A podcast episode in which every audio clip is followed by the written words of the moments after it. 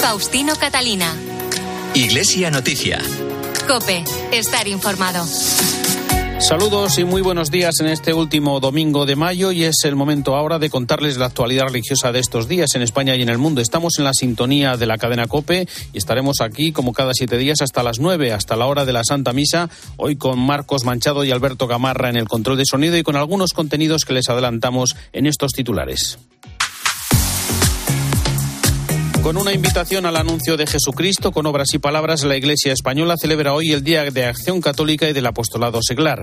Los religiosos españoles celebran su Asamblea General con el reto de abrir con su carisma y generosidad nuevos horizontes y caminos de esperanza en la Iglesia y la sociedad. Ayer se celebró la ordenación episcopal de los dos nuevos obispos auxiliares de Sevilla, Teodoro León y Ramón Valdivia. Fin de semana de la romería a la Virgen del Rocío, la Blanca Paloma, cuando se cumplen 30 años de la visita del Papa Juan Pablo II. Y el Papa Francisco, que hoy celebra la misa de Pentecostés, invita a estar al lado de las víctimas eh, de la injusticia ambiental y climática en su mensaje para la Jornada Mundial de Oración por el Cuidado de la Creación. Faustino Catalina. Iglesia Noticia. Cope, estar informado.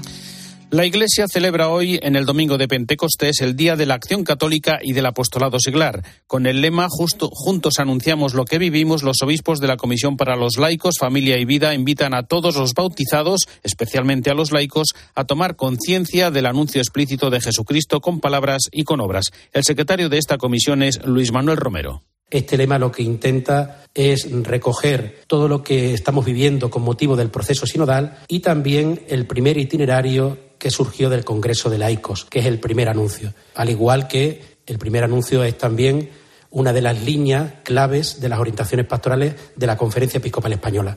Por lo tanto, subrayar la importancia de anunciar a Jesucristo de una forma explícita con nuestras palabras, pero sobre todo con nuestra vida, y al mismo tiempo que eso lo tenemos que hacer desde la comunión, todos juntos. El mensaje episcopal constata que la sociedad actual está marcada por la secularización y el pluralismo, que se coloca cada día más de espaldas a Dios y en la que la mayoría de personas viven como si no existiera. Se ha establecido una contraposición, recuerdan los obispos, entre la vida y la fe cotidiana y de ahí la necesidad del anuncio y la presencia. Todos los que formamos parte de la Iglesia o somos la Iglesia, eh, desde el bautismo es decir, pastores, laico, vida consagrada, estamos llamados a anunciar el mensaje de Jesús.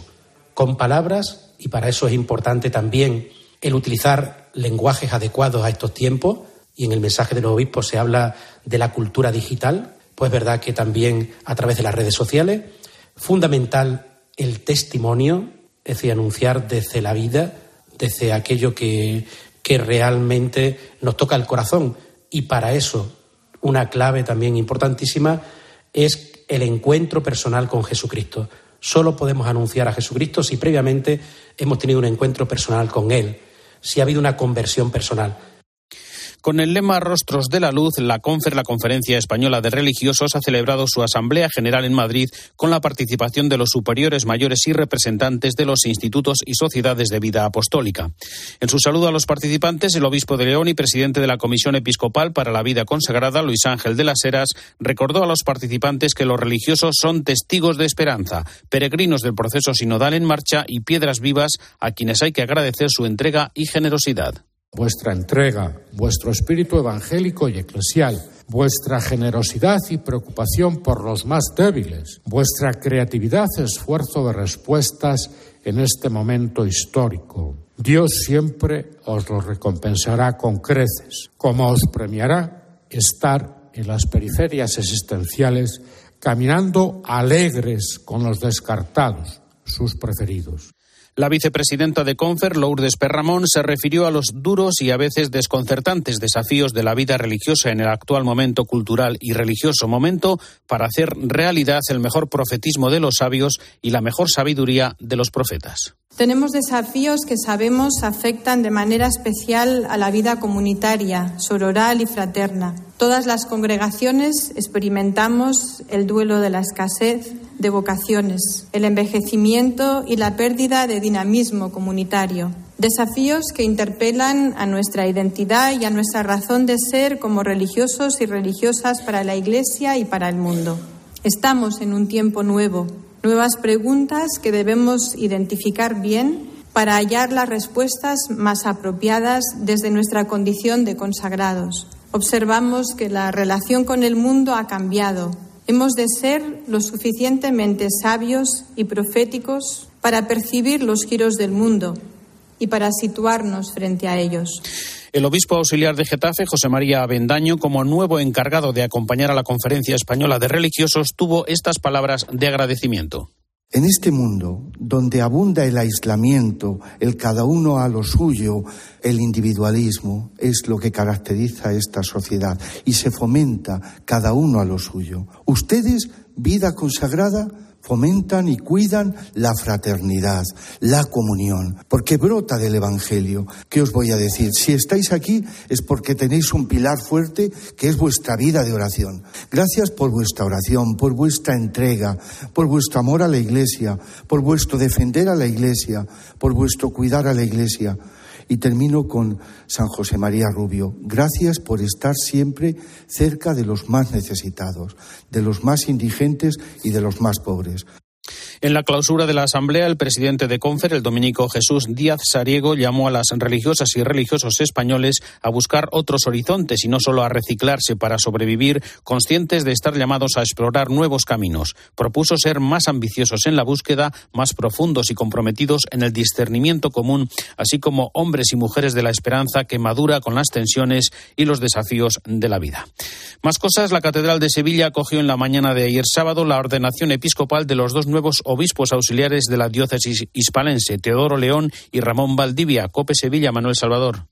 La misa solemne de ordenación de nuestros dos nuevos obispos ha tenido lugar en la nave del crucero de la Catedral de Sevilla, a la que no faltaron gran cantidad de sevillanos que llenaban el templo porque no es nada frecuente tener ocasión de asistir a una ordenación episcopal doble. En la ceremonia que presidió el arzobispo de Sevilla, Monseñor José Ángel Saiz, ha participado también el nuncio apostólico, Monseñor Bernardito Auza, y una veintena de arzobispos y obispos de diversas diócesis del país que acudieron a acompañar en este día tan importante para los dos ya obispos auxiliares de Sevilla, don Teodoro León y don Ramón Valdivia. Este último no ocultaba la grata impresión que le ha causado ver cómo la Iglesia reza por él para ayudarle en su tarea. La gracia de Dios que viene a, por mí me ha pedido una encomienda, pero, pero estoy viendo cómo la Iglesia entera ya reza especialmente por mí, por la misión, como diciendo que la Iglesia sabe mi, mi pequeñez y al mismo tiempo quiere darle a, a este hombre pequeño todo lo que se necesita para poder ayudar al pueblo de Dios. Ha sido una ceremonia llena de solemnidad y emoción y Monseñor Teodoro León expresaba su gratitud por todos los que se han implicado en ella.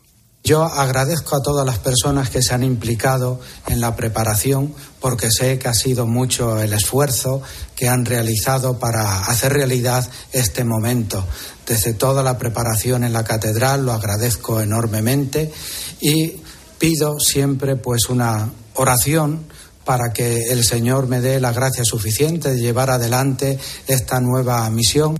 Monseñor León ha elegido como lema de su episcopado El amor de Cristo nos urge, una cita de la segunda carta a los Corintios, y Monseñor Valdivia, por su parte, ha elegido otra cita, en este caso del Evangelio según San Juan, La verdad os hará libres.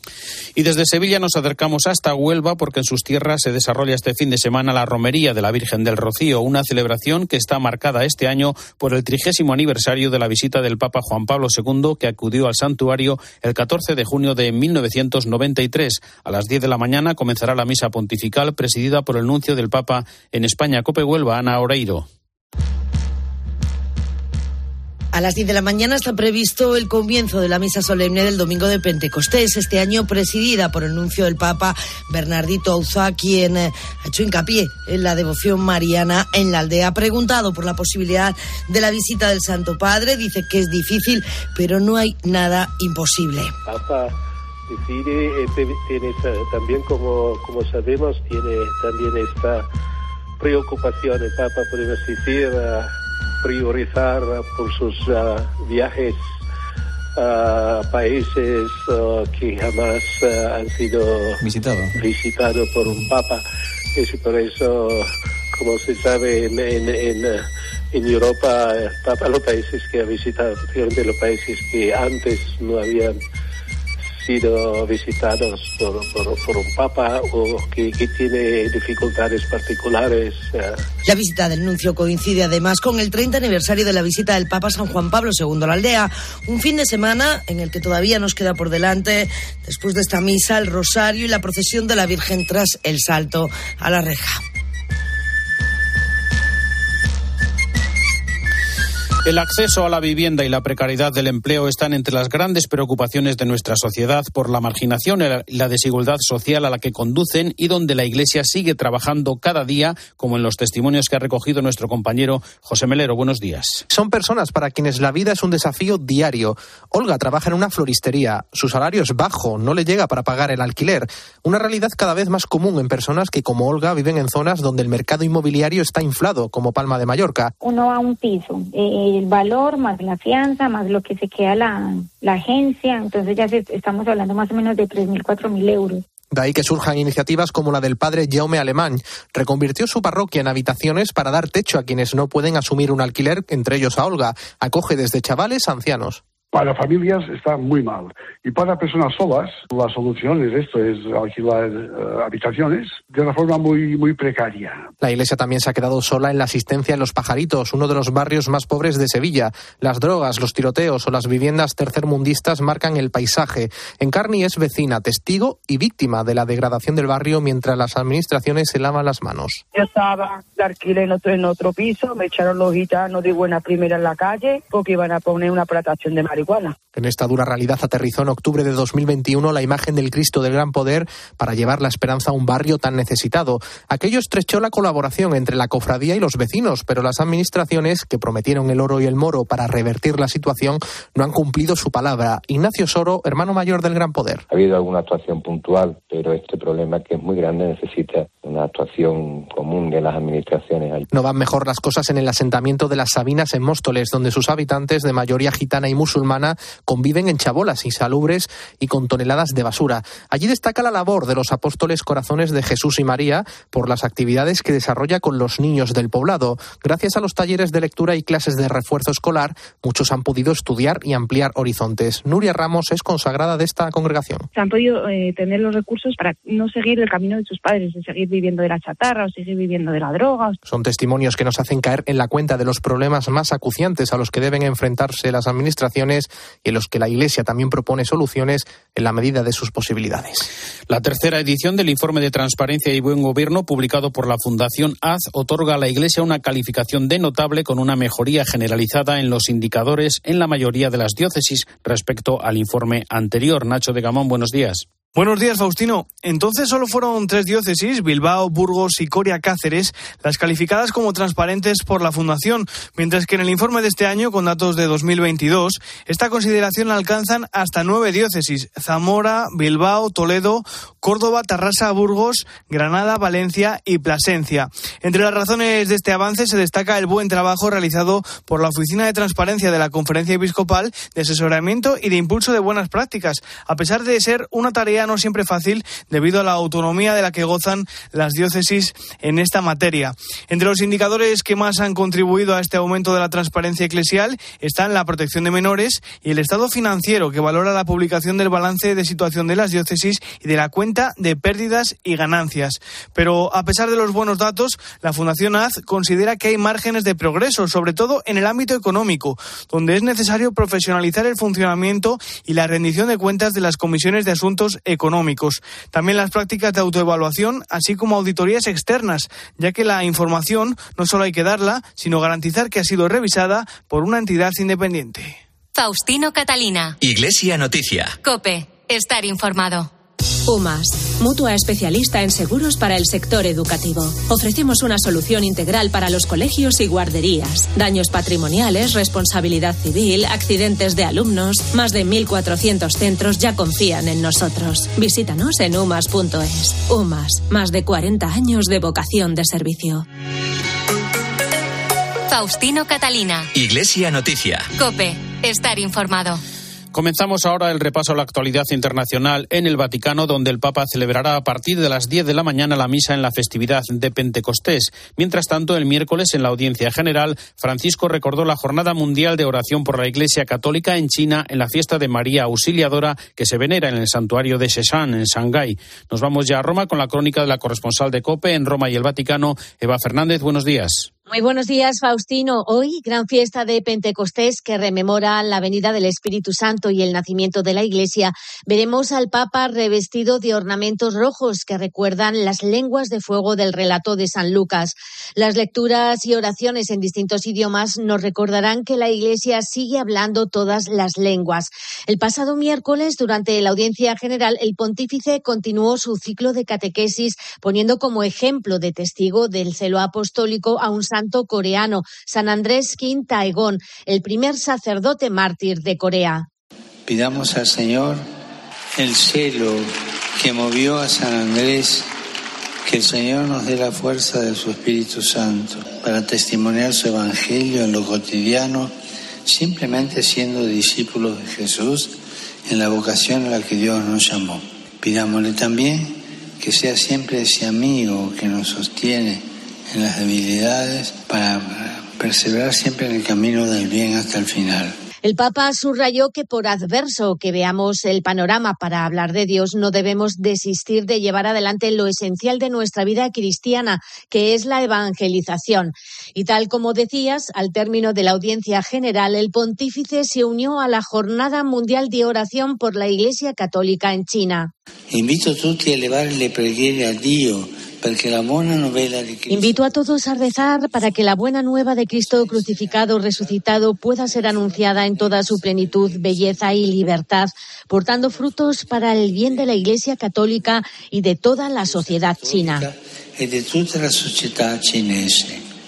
Un mensaje que el Papa dirigió especialmente a los que sufren en China, pastores y fieles, para que en la comunión y solidaridad de la Iglesia Universal experimenten consuelo y aliento.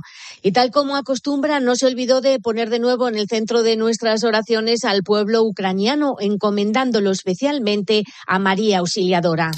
Esta semana se ha celebrado la Asamblea General de la Conferencia Episcopal Italiana que preside Matteo Suppi, elegido por el Papa para intentar mediar en la paz en el conflicto de Ucrania. Es el momento para el comentario desde Roma de Antonio Pelayo. Buenos días. Buenos días. La frase final del comunicado vaticano que anunciaba la misión de paz confiada por el Papa al cardenal Matteo Zuppi decía textualmente: Los tiempos de esa misión y sus modalidades están actualmente en estudio. Era una forma diplomática de afirmar que se impondrá la más absoluta discreción y que, por lo tanto, sabremos muy poco sobre cuándo y cómo se moverá el arzobispo de Bolonia.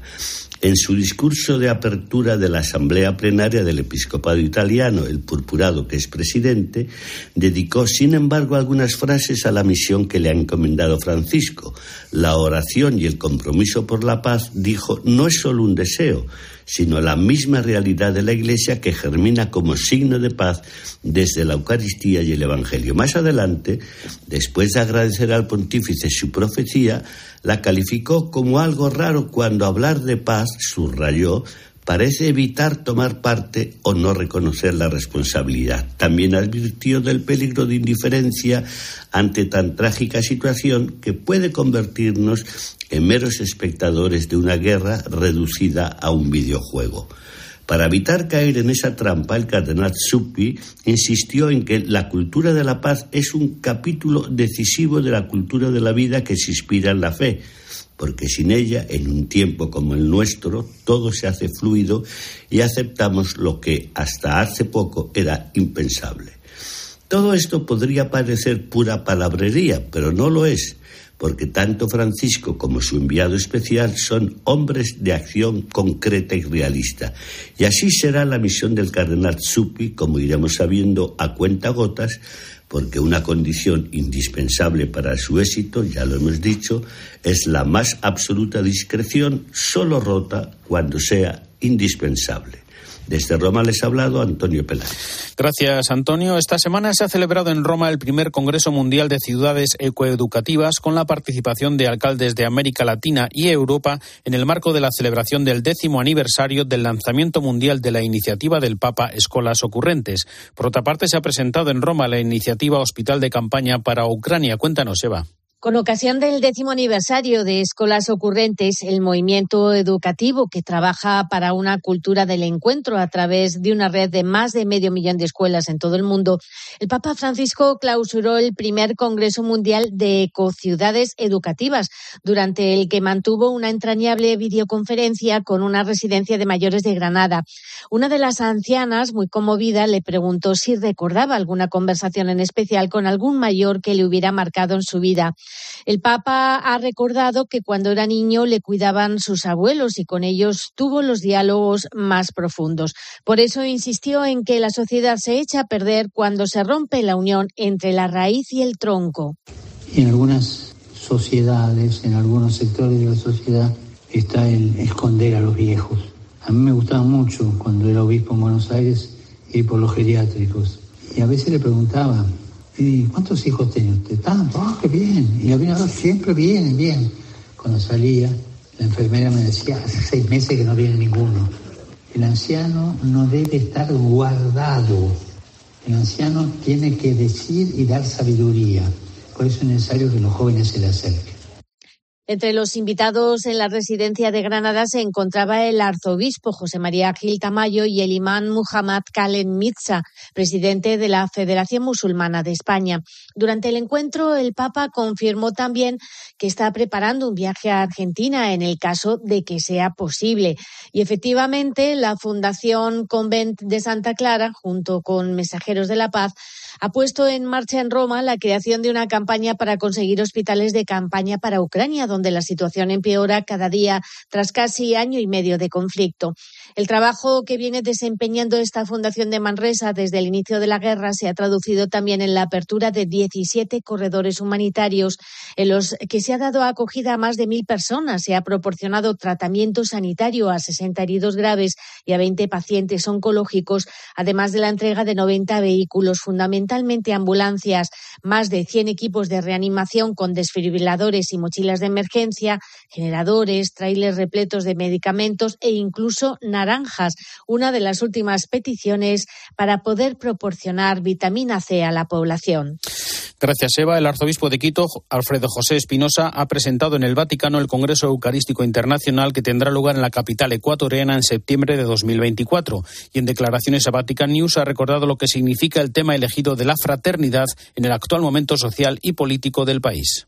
Es un gran desafío para todos nosotros. Hay una realidad social difícil, dura, que no la podemos negar, que nos afecta, la violencia nos ha afectado grandemente en el país, eh, las muertes, sicariato, la guerra por el narcotráfico, son realidades duras que rompen toda unidad y toda fraternidad. Y este Congreso y este lema de fraternidad para sanar el mundo nos llama y nos compromete como cristianos a asumir nuestro papel. No podemos ser indiferentes, no podemos vivir una cultura de la indiferencia, tenemos que comprometernos desde la Eucaristía, saber que estamos llamados a ser esos agentes de fraternidad, ese tender puente para buscar juntos soluciones y caminos. Los obispos de Colombia han publicado una declaración titulada Defender la vida para alcanzar la paz.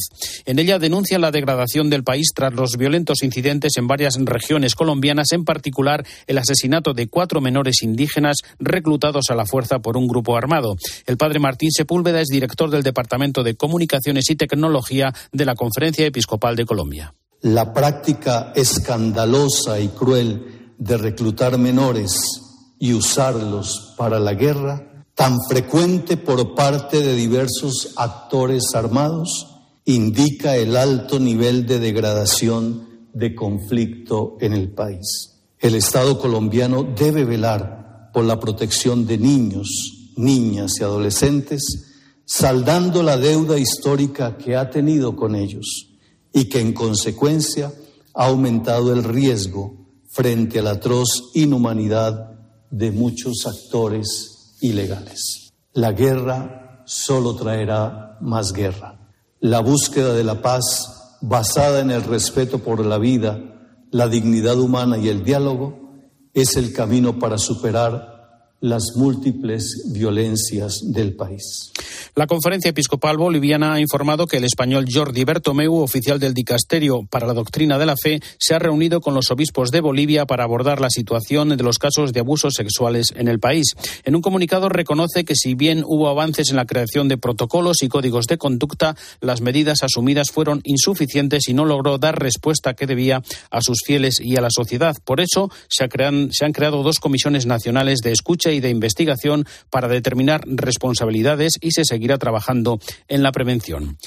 En el Día de África, los obispos de Etiopía han pedido una educación formal y profesional para los jóvenes como solución para erradicar la pobreza. Nacho de Gamón. Etiopía, en el Cuerno de África, es el segundo país más poblado de África tras Nigeria, con 120 millones de habitantes, 70 de ellos menores de 30 años. Con una historia convulsa de guerras civiles y de independencia, el país vive ahora mismo una calma tensa a medida que los conflictos étnicos se van pacificando, como ha explicado a COPE el cardenal Veranayesu Serafiel, archieparca de Addis Abeba. There is uh, effort for political peace. Hay esfuerzos para lograr la paz política. La Unión Africana, Kenia, Tanzania y también Sudáfrica están ayudando. Problemas africanos, soluciones africanas. Esa es la idea. Es una buena estrategia, pero eso está ahora en el aire. Tiene que bajar, tiene que llegar a la gente. En esa vuelta a la normalidad, la Iglesia en el país quiere contribuir fomentando el diálogo y, sobre todo, el perdón. That is where probably we as Catholic Church can contribute. Ahí es donde probablemente nosotros como Iglesia Católica podemos contribuir en lograr que los líderes se reúnan y hablen de la paz, se perdonen y reconozcan las heridas de la guerra, porque han muerto muchas personas. Es la única forma de pasar página y seguir viviendo y ofreciendo esperanza a las nuevas generaciones. Ahora las claves para el desarrollo y despegue de Etiopía pasan por la paz en la región, en especial en Somalia y en Sudán, y en el progreso de su juventud, que es más de la mitad de la población del país. Muchos se ven obligados a emigrar ante la falta de oportunidades. En eso, la Iglesia en Etiopía también quiere aportar su granito de arena a través de la educación de calidad que ofrece a todos, gracias, entre otras cosas, a la ayuda que le brinda Manos Unidas. Los restos de quien fuera director general y de programas religiosos de la cadena COPE, el padre dominico José Luis Gago, actualmente en proceso de canonización, fueron trasladados el lunes a la iglesia de San Pablo de Valladolid. Allí estuvo nuestro compañero Javier Luna. Buenos días. Buenos días. El padre Gago ha vuelto a la que fue su casa en Valladolid. Los restos mortales del que fuera director de la cadena COPE reposan ya en su nueva tumba ubicada en la iglesia conventual de San Pablo, de la que fue prior hasta en cuatro ocasiones. La verdad os hará libres. Puede leerse en su nueva sepultura tallada en piedra y situada a la derecha del altar mayor, junto al Santísimo. El traslado de los restos mortales del cementerio del Carmen a la iglesia de San Pablo no era requisito indispensable para continuar con el proceso de beatificación, pero sin duda ayudará acercar su figura a los fieles, sostienen desde la Asociación de Amigos del Padre Gago. El legado de un hombre de esperanza, como lo definía en su homilía el prior provincial de los dominicos, Fray Jesús Antonio Díez Sariego, que hacía suyas las palabras del arzobispo emérito de Valladolid, Ricardo Blázquez. Decía don Ricardo, en sus tiempos recios, el Padre José Luis Gago, y en los que siempre suceden en la humanidad, era un hombre de esperanza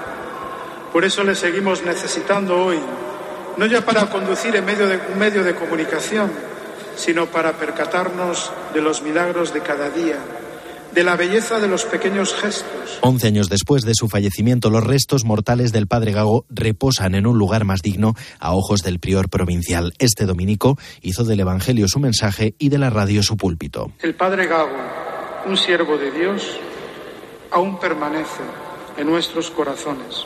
Su voz, aquella voz, como os decía antes, que aún resuena en la vida de muchos. La causa para la beatificación y canonización del Padre Gago sigue su curso con la esperanza de que la Iglesia de San Pablo, que ya acogió el acto de apertura del proceso, pueda ser testigo también de su culminación. Hasta aquí el informativo Iglesia Noticia, programa 1830, en este domingo 28 de mayo de 2023. Volveremos dentro de siete días. Un saludo de Faustino Catalina.